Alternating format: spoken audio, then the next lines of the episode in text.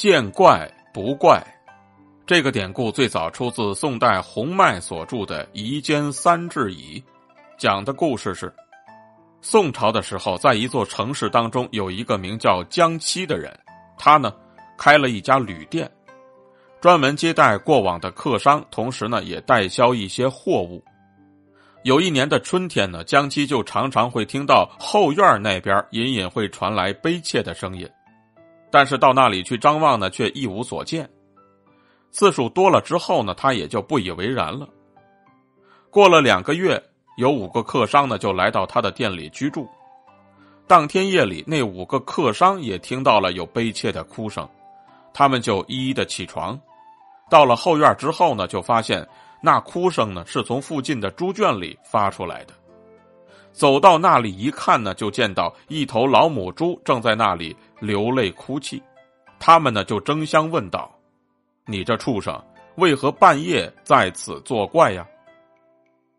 说来也怪呢，那个老母猪竟然是口出人言，说道：“列位不知，我本是江妻的祖母，我生前是以养母猪为业，等产下猪崽之后便卖掉，一年卖掉的多达数百头，靠此撑起了家业。”我死之后便受到了惩罚，被投为猪胎，现如今真是懊悔。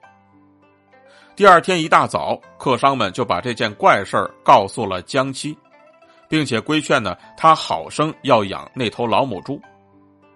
可江七却不以为然的说：“畜生的话怎能相信呢？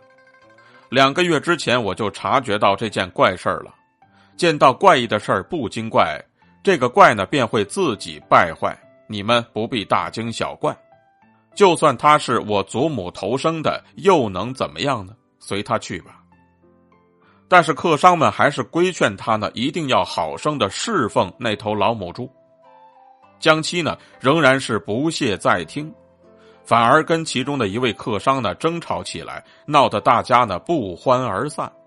过了两天之后呢，江七突然就患了一场大病，他就怀疑呢是那头老母猪在作怪。就干脆呢，让屠夫把那头老母猪给杀了卖掉。但是不料呢，江七的病却越来越重了，已经到了不可救药的程度。而且呢，他在临死之时也发出了猪被杀时的叫声。